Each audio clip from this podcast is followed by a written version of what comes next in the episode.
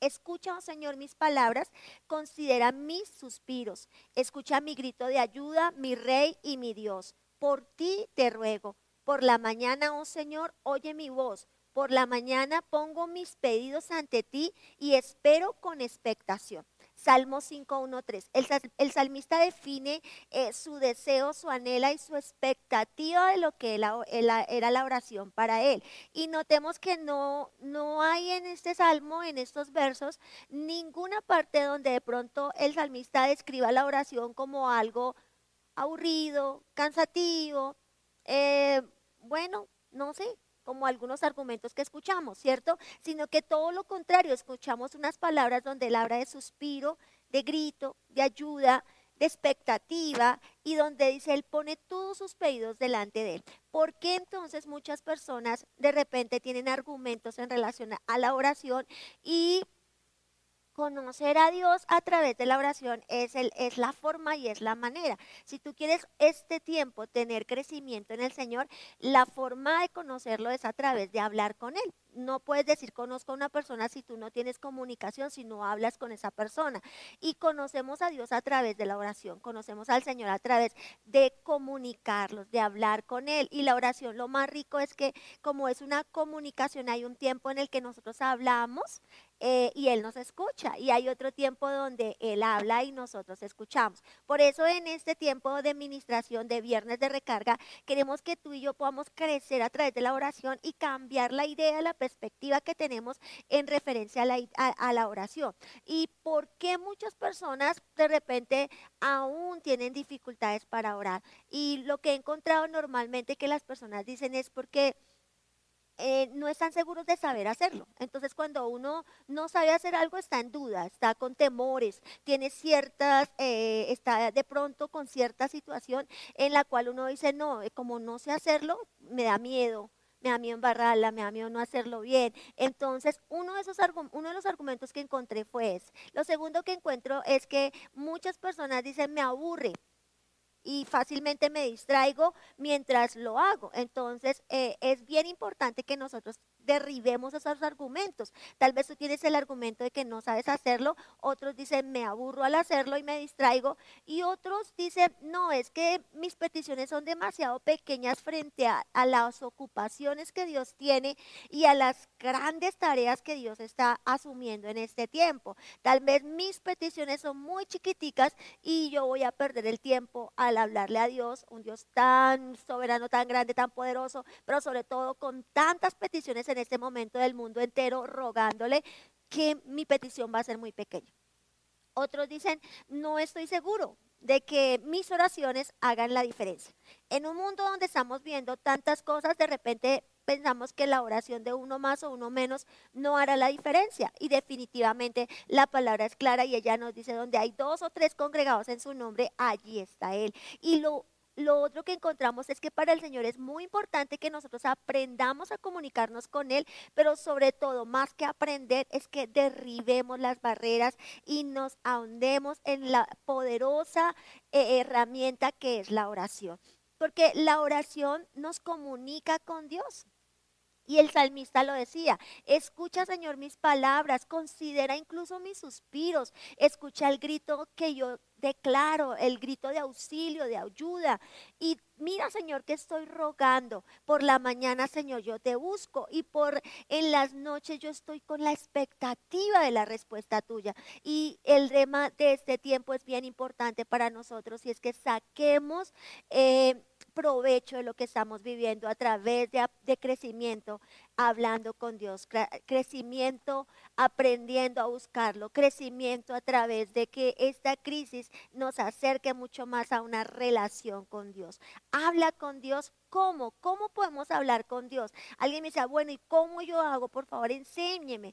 Y lo primero que encuentro es que si hay algo que Dios quiere que tengamos para la oración, uno, hablemos con honestidad honestidad. Mira lo que dice Éxodo capítulo 5, verso 22 y 23. Moisés regresó al Señor y dijo, Señor, ¿por qué has traído problemas a este pueblo? ¿Es por eso que me enviaste? Desde que fui al faraón para hablar en tu nombre, él ha traído problemas, adversidades a este pueblo, y tú no los has rescatado, a tu gente la has dejado en absoluto los has ayudado. ¿Sabe? Una de las cosas muy especiales de, Moisés en esta declaración para con Dios, en esta oración, fue su honestidad de lo que él estaba sintiendo, de lo que él estaba viendo y de lo que él estaba viviendo. El pueblo estaba clamando, pero el pueblo no estaba viendo porque el corazón de Faraón se endureció y en lugar de darles libertad, cada día estaba oprimiendo, cada día estaba persiguiendo más. Y entre más opresión ellos vivían, sabe, el corazón de Faraón se endurecía, se encargaba fallecía mucho más. Entonces, eh, lo primero que encontramos es la honestidad de Moisés. No se puso máscaras, no se puso caretas, no adornó la oración, sencillamente con una oración honesta dijo cómo se sentía, cómo estaba. Y mira, iglesia y amigos que están ahí conectados es bien importante que ese primer ingrediente, que es el ingrediente de la, de la honestidad, acompañe nuestra oración, porque como la oración es intimidad entre Dios contigo, ¿cierto? No cabe nadie más. Entonces no es el momento para mostrarnos de pronto muy espirituales, para mostrar de repente algo que no somos, sino que en realidad desnudemos nuestro corazón y mostremos al Señor cómo estamos. En otras palabras, si estás angustiado, tienes que decírselo. Si tienes ansiedad, debes decírselo. Si de pronto estás cansado, no importa cuál sea tu condición en este momento, tienes que decirle. Moisés habló al Señor en la forma en la que él sentía, como lo sentía en su corazón, pero no solo como él lo sentía, sino que como él lo vio y pudo derramar su corazón delante de Dios en honestidad. Vamos a leer Mateo capítulo 6, verso número 5 y 7. Y cuando ores, no seas como los hipócritas, porque a ellos les, les encanta orar en pie en las sinagogas y en las esquinas de las calles para ser vistos por los hombres. Y cuando ores no sigas balbuceando como paganos, porque creen ser escuchados por sus muchas palabras. Eh, honestidad. ¿sí? Eh, Mateo nos está mostrando cómo el mismo Jesús está dándonos los pasos, el paso a paso de la oración. Y el primer ingrediente que nos coloca en el libro de Mateo es, no seas hipócrita. En otras palabras, sé honesto, sé limpio delante de mí, muéstrate tal cual como eres. Y es lo que a mí personalmente yo disfruto más de la oración, que Dios no se asusta con lo que yo le confieso, que no se sorprende de mis actitudes, que de repente no se decepciona de mí, sino que yo puedo hablarle de todo, de todo, absolutamente de todo, de mis pecados, yo puedo hablarle de mis necesidades, yo puedo hablarle en medio de la crisis de fe, ¿cierto? Cuando de pronto no estoy tan fuerte en la fe y me siento desanimada y me siento agotada y me siento devastada por las circunstancias que estoy viviendo, entonces yo puedo abrir mi corazón con honestidad. Y en Mateo nos dice, no seas hipócrita, entra, entra en la presencia de Dios sin hipocresía. No ames orar para que la gente te vea y diga, ay, qué bien como oras. No, porque la oración no es un acto que sí se hace públicamente, pero no lo haces para el público, lo haces para Dios. Muchas veces oramos públicamente en la iglesia, eh, por ejemplo, en este tipo de, de, cosas como las que estamos implementando hoy en día, ¿cierto? A través de la tecnología, pero aquí no nos está diciendo en relación a eso, nos está diciendo es desnuda tu corazón, limpia tu corazón delante de mí, porque ni me sorprendo, no me asusto, no voy a decir, wow, no me digas más nada, no quiero oírte, no quiero oírte, no quiero oírte. No, no, Él no es un Dios dramático, Él es un Dios real, Él es un Dios que ama a sus hijos, Él es un Dios que acepta a sus hijos tal cual y como son, y Él es un Dios que quiere oír de nuestro corazón, aunque lo conoce y aunque sabe, quiere oírlo de nuestra boca, ¿cómo estamos? ¿Cómo estás hoy? Puedes abrir tu corazón y decirle al Señor tal cual como tú estás. Si hoy estás devastado en la fe, si hoy estás desanimado, si hoy estás pasando eh, diferentes situaciones, si hay necesidades en tu casa hoy, tú puedes abrir tu corazón, tú puedes abrir tu boca y decirle al Señor tal cual como tú estás. Hay personas que se acostumbran a ciertos dogmas y, y, formas y paso a paso en una oración, pero la verdad es que la oración es la comunicación entre Dios y el hombre. Y como es una comunicación entre Dios y el hombre, es una, una comunicación honesta, real y una comunicación sencilla. Mateo nos dice, no seas como los paganos que oran para que otros los vean y de pronto estás mostrándote para que otros te vean fuerte en la fe. Y eso nos habla mucho a nosotros los líderes, a los pastores. ¿Sabes? Porque seamos líderes, porque seamos pastores, porque dirijamos personas, porque de pronto seas cabeza de tu casa como hombre, como esposo, como papá. No quiere decir que de pronto tu fe muchas veces no se vaya a derrumbar.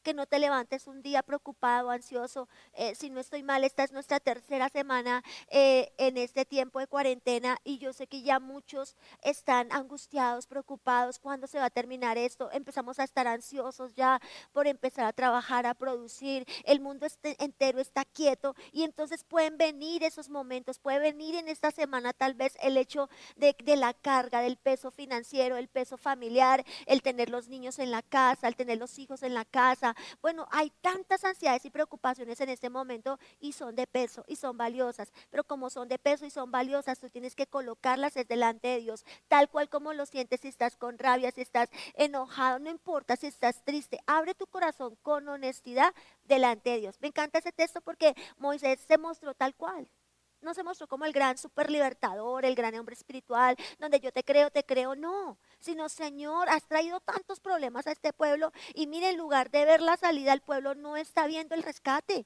¿Qué pasa, Dios?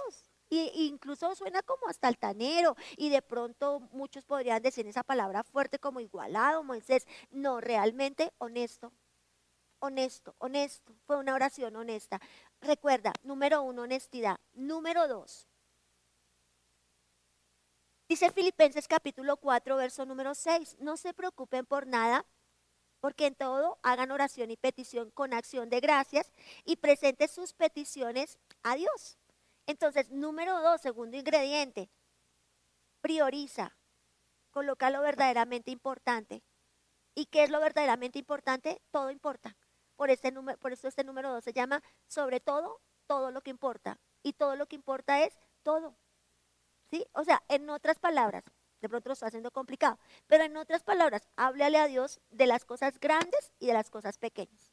Háblale a Dios de lo que para ti de repente puede ser tan importante y de lo que no puede ser tan importante. ¿Sabes por qué? Porque aún en lo importante que produce tanta ansiedad, hay cosas pequeñas en la vida que también producen ansiedad. Y eh, Filipenses nos está diciendo, ¿cierto? Eh, ora, piden todo, ora por todo pero sobre todo también a esa oración añade la acción de gracias. Y luego dice Filipenses, presenta tus peticiones a Dios, háblale a Dios, háblale a Dios de lo importante y de lo que para ti no es tan importante, porque todo importa. Todo importa para Dios. Para Dios no hay una cosa tan grande, tan importante o más grande o más pequeña. No, es tan importante lo que un hombre de grandes negocios puede decirle como el hombre que de repente no tiene un gran negocio. ¿cierto? Es tan importante lo que una mujer que dirige un país, un presidente, una mujer gobernante, una alcaldesa, por ejemplo, le va a decir de su ciudad, le va a hablar a través de la oración, como puede ser tan importante lo que una ama de casa le va a decir de su casa, de sus hijos, de su familia, de sus necesidades básicas, de lo que está pasando en este momento con ella. Entonces, todo, todo importa. Número dos, habla de que todo importa. Y como todo importa, háblale de todo. Mira lo que dice Primera de Pedro capítulo 5, verso número 7. Pon tu ansiedad en Él, porque Él se preocupa por ti. Y en esta versión de la palabra dice, pon tu ansiedad, porque Él se preocupa por todo en ti. O sea, Dios está esperando de parte de nosotros que nosotros le, coloquemos nuestras ansiedades y nuestras necesidades delante de Él. ¿Cuáles son tus ansiedades el día de hoy? Tú tienes que hablarle de todo a Dios. Tú tienes que hablarle de tu alacena, tú tienes que hablarle de los recibos, tú tienes que hablarle del país, tú tienes que hablarle de todo. tanto el país como tu alacena para Dios es importante. Tanto como las naciones del mundo son importantes, lo que va a ser colocado en tu mesa también es importante. El pago de tus recibos en tu casa es importante para Dios. Tus hijos son importantes. En otras palabras, aprendamos que todo para Dios importa. Y allí vamos a derribar uno de esos argumentos que decíamos al comienzo, ¿no? Lo que yo voy a pedir es tan pequeño frente a lo que otro está pidiendo. Entonces, sencillamente cuando hablamos de este punto es que todo es importante. Número tres. Recuerda, ¿no? Número uno, con honestidad. Número dos, todo es importante. Y número tres, continuamente. Dice Primera Tesalonicenses 5, 16, 18, ¿está siempre gozosos? Orar continuamente, demos gracias en todo, porque esta es la voluntad de Dios para contigo en Cristo Jesús. Está hablando de un gozo continuo, está hablando de estar siempre y de que no importa la circunstancia, siempre, ¿cierto? Y dice, dad gracias en todas las circunstancias porque esta es la voluntad de Dios en Cristo Jesús. Lo que estamos viviendo para mí, para Diana Gómez, aunque algunas personas argumentan otras cosas, por eso digo yo, para mí es directamente permitido por Dios. Lo que estamos pasando estos días son cosas permitidas directamente por el Señor. Para mí, no hay nadie en el mundo que tenga tanto poder para parar el mundo entero como lo ha parado Él para cerrar la agenda de tantas personas en el mundo entero. De tantas es tantas, o sea, todas. Muchos grandes, ricos, pobres están hoy en día en sus casas, sentados. En la misma actitud que usted y yo estamos, en las mismas condiciones, tal vez, en los mismos pensamientos, tal vez, ellos en sus grandes negocios, de pronto nosotros no en tan grandes negocios, pero todos estamos viviendo y pasando lo mismo. Y entonces en mi concepto, nadie tiene tanto poder. La palabra dice que la tierra es el estrado donde Dios pone los pies, que en el mundo y los que en él habitamos suyos somos. La palabra dice, ni una sola hoja de un árbol se cae sino es su voluntad. En otras palabras, esto que vivimos es la voluntad de Dios. Por lo tanto, como es propósito de Dios para desarrollar en nosotros lo mejor, entonces yo debo estar continuamente orando.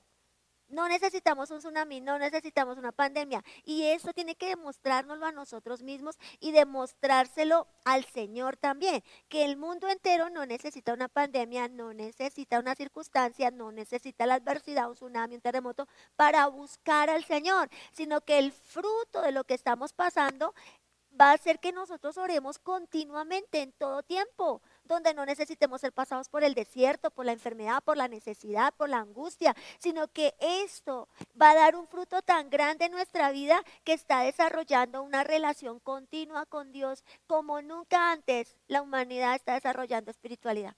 Como nunca antes estamos viendo cómo el hombre está creciendo en su vida espiritual. Así que, amigos, este es el tiempo para aprender a orar continuamente y para que al terminar esta cuarentena sigamos orando continuamente. ¿Para qué? Para que Dios nos guarde y nos libre de todo aquello que va a venir. Porque dice cosas peores van a venir, pero tranquilos, no teman. En el mundo ustedes vivirán aflicción, pero no teman, confíen. ¿Cómo podemos estar confiados? ¿Cómo no podemos estar temerosos? Sencillo, ora continuamente. Ora, ora, ora, ora, ora, ora, ora, ora. Y tal vez ese es el momento en que más estás orando y es maravilloso. Pero mañana tiene que ser el mejor día de tu vida en la oración y el siguiente mes tiene que ser aún mejor. Y tienes que orar continuamente. Y alguien me decía, es que yo oro, oro y nada pasa. ¿Y qué respuesta tengo para decirle? Sencillamente, ora hasta cuando alguna cosa suceda. Porque yo sé que sé que la oración tiene respuesta. Y yo sé que usted también porque cada uno de nosotros hemos vivido diferentes situaciones donde la oración siempre tiene respuesta. Mira lo que dice Primera Samuel capítulo número 1, verso número 12 al 13. Mientras seguía orando al Señor, Elí observó su boca. Y Ana estaba orando en su corazón y sus labios se movían, pero no se oía su voz. Y Samuel nos habla del momento en el que Ana cada año, continuamente, cada año, oraba y pedía a Dios un milagro y pedía a Dios un hijo. Y sabe, ese, ese año pasó algo diferente, algo sucedió diferente. No sé qué pasó, tal vez oró diferente, tal vez oró como, no, no sé, la verdad no sé, pero ese día fue diferente. Imagínense si Ana no, no siguió orando. Imagínense si Ana ese día dice, no, yo no voy a ir hoy. No, yo no voy a orar hoy yo no voy a hablar con Dios hoy. ¿Sabe? Ya Dios sabe mi oración, ya Dios sabe mi petición. Él me conoce, Él sabe mis necesidades. ¿Para que tengo que estar tanto hablando, hablando, hablando, hablando, repitiendo, repitiendo y hablando solo como loco? No. ¿Sabe? Ese día ocurrió algo distinto. Y eh, en mis conclusiones, por ejemplo, pienso que una de las cosas que, que sucedieron diferentes es que Ana perseveró. Y Dios vio esa perseverancia. Y esa continuidad en la oración trajo una respuesta. Y si nosotros vemos en la palabra como el orar y perseverar, orar y perseverar van siempre juntos, muy unidos, muy unidos en, el propósito. Si tú quieres desarrollar un músculo, tú no lo desarrollas con una sola eh, clase, con una sola ida al gimnasio, solamente de pronto haciendo los ejercicios una vez. Tú tienes que empezar a hacerlo, hacerlo, hacerlo, hacerlo, hacerlo, hacerlo. Las repeticiones, ¿cierto? Muchas veces el ejercicio no tiene que hacerse rápido, sino muy lento. Y entonces eso nos habla de continuidad y la continuidad desarrolla paciencia y la paciencia es un fruto del Espíritu y estos son días de desarrollo del fruto del Espíritu Santo como nunca antes en nuestra vida. ¿Sabe? cuando hablamos de continuidad, yo puedo decirles de muchos testimonios que conozco de personas que oraron perseverantemente para obtener un milagro, que oraron continuamente para orar, para lograr un milagro en sus vidas, para ganar una respuesta de Dios. Toda oración tiene una respuesta. ¿Sabe? Tendrás un sí de Dios, tendrás tal vez un no de Dios o tendrás tal vez un espera que aún no es tiempo. Pero Dios siempre responde y la continuidad hará que nosotros podamos conocerlo mejor y saber que Él siempre tiene la razón. Número cuatro. Bueno, vamos a, a repasar. Número uno, con honestidad. Número dos, todo importa. Sobre todo, todo lo que importa. O sea, todo importa. Tres, continuamente. Y cuatro y último, escucha su respuesta. Y este es el punto que para mí es de los más increíbles y de los que más me gusta. Porque muchas veces aprendimos a orar, a hablar, a hablar, a hablar, a hablar, a hablar, a hablar, a decirle a Dios todas las cosas y todo el cuento, ¿cierto? Y a pasar horas ahí orando. Pero sabe, en este punto que es el punto, escucha su respuesta, nos habla de que la oración tiene una respuesta. Y para poder oír la respuesta tienes que afinar tu oído.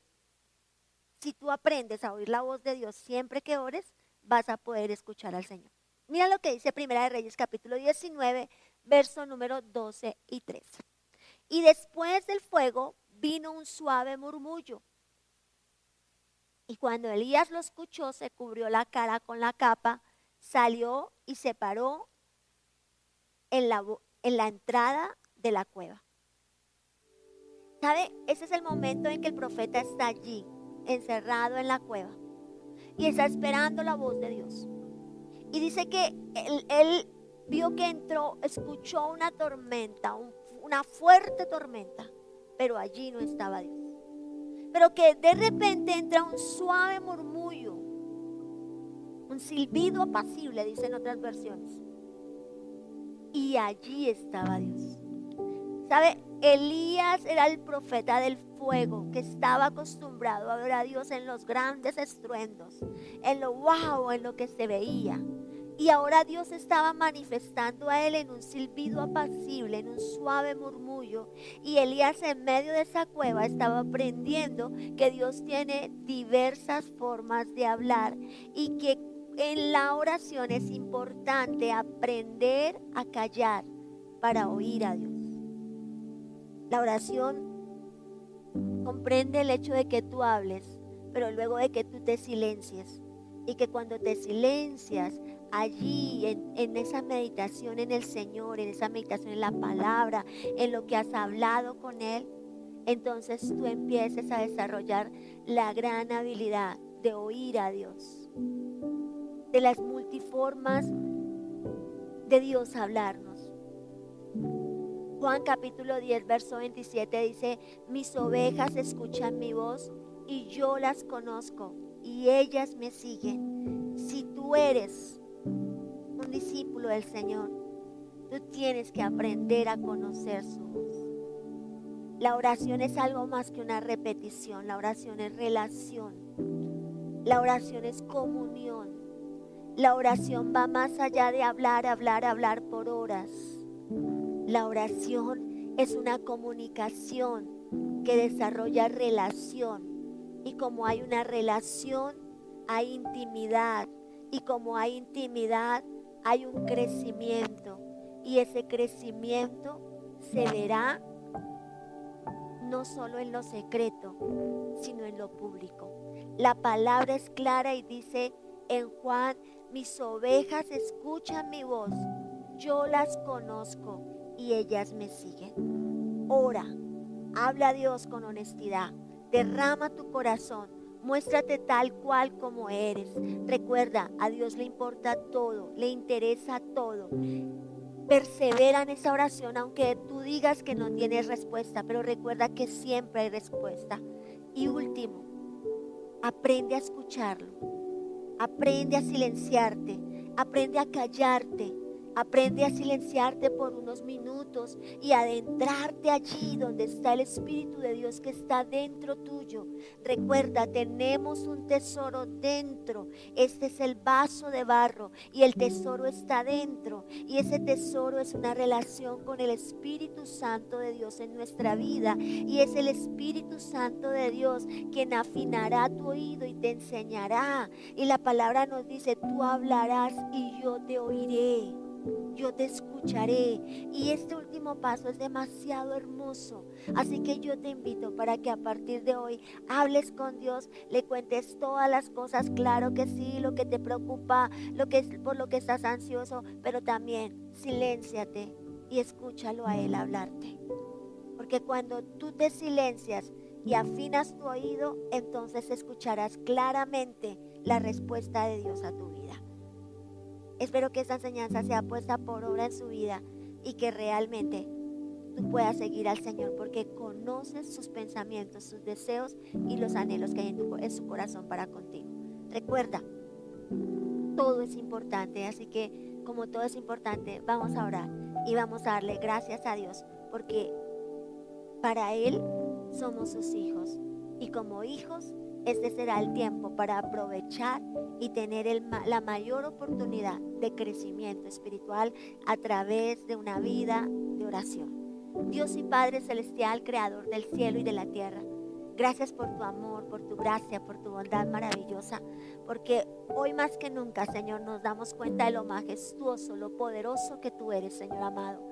Gracias por lo que vivimos. Gracias porque has parado el mundo entero, Señor amado. Y gracias porque ahora tenemos los ojos fijos en ti, el oído afinado para ti, Señor.